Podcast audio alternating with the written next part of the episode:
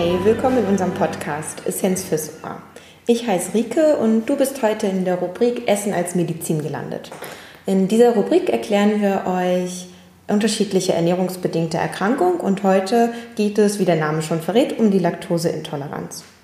Bei dieser Erkrankung kann man das Wort wunderbar teilen. Zum einen das Wort Laktose. Laktose ist ein Zweifachzucker, der vor allem in Milchprodukten vorkommt oder in der Milch an sich. Und in das Wort Intoleranz. Intoleranz beschreibt eine mangelnde Widerstandskraft gegen einen bestimmten Stoff, in diesem Fall die Laktose. Und es zeigt oder es sagt, dass ein Enzym fehlt, ähm, um diese Laktose zu spalten. Und damit kommen wir auch schon zur Physiologie. Bei der Laktoseintoleranz fehlt den Betroffenen nämlich das Enzym Laktase. Die Laktase würde im Normalfall die Laktose in Einfachzucker spalten. Und wenn das passiert, dann können wir die Laktose einfach komplett normal verstoffwechseln. Bei einem Laktasemangel kann man das unterscheiden in entweder einen absoluten Laktasemangel, bei der gar keine Laktase mehr vorhanden ist und dementsprechend gelangt die Laktose vollkommen unverdaut in unseren Dickdarm. Dort werden dann die typischen Symptome wie der Blähbauch, die Blähungen, Bauchschmerzen bis hin zum Durchfall ausgelöst. Das kann sehr unangenehm sein, ist aber nicht weiter schädlich. Bei einem latenten Laktase, Laktasemangel ähm, ist etwas weniger Laktase als bei normalen Menschen oder bei Menschen, die nicht von der Laktoseintoleranz betroffen sind, vorhanden. Und dementsprechend gibt es eine Auswahl an Produkten oder an Milchprodukten, bei denen Symptome auftreten können oder bei denen sie nicht auftreten. Da kommen wir gleich zu. Also zusammengefasst, ein eine Laktoseintoleranz. Bei einer Laktoseintoleranz fehlt also das Enzym Laktase und dies ist aber nicht sehr, sehr schädlich für unseren Körper, sondern lediglich sehr, sehr unangenehm.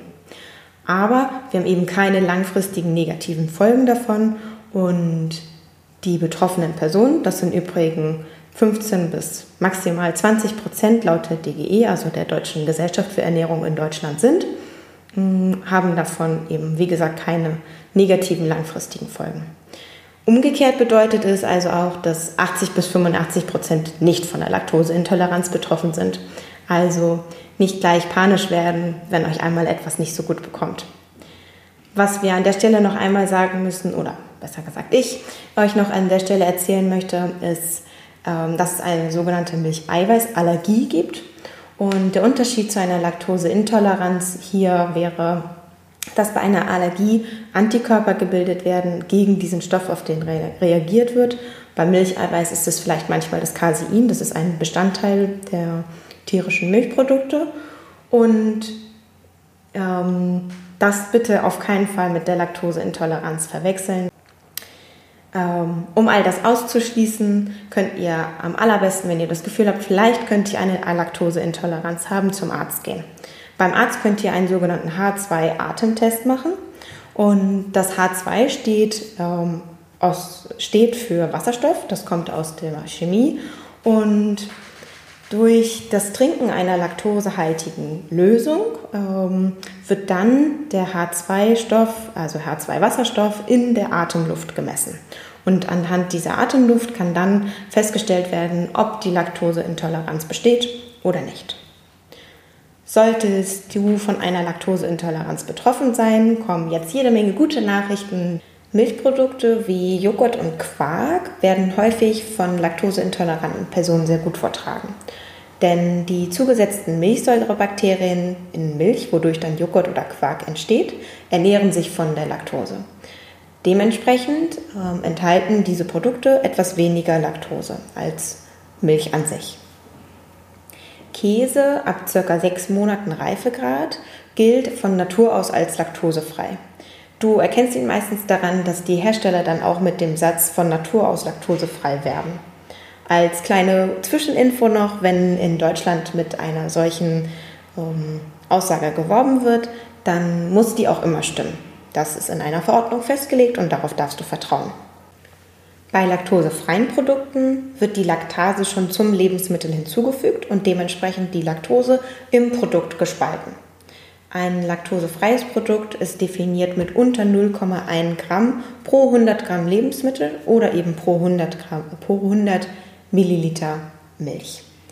Die Zucker, die dann im Produkt schon gespalten sind, sind häufig süßer als die Laktose es vorher war und dementsprechend schmeckt Milch, die laktosefrei ist, meistens etwas süßer als Milch, die nicht laktosefrei ist.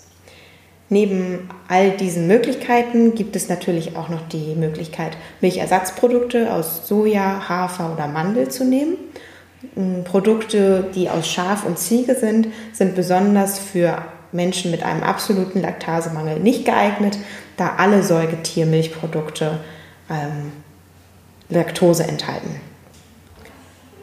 Die letzte Möglichkeit, die besteht bei einer Laktoseintoleranz, ist Laktasetabletten zu verwenden um, dabei wird dann die Laktase durch die Tablette einfach mitgeschluckt mit dem Essen und besonders bei Restaurantbesuchen oder bei einem Dinner mit Freunden kann das besonders sinnvoll sein, um sich die nervigen Bauchschmerzen, den Blähbauch und möglicherweise den Durchfall zu ersparen.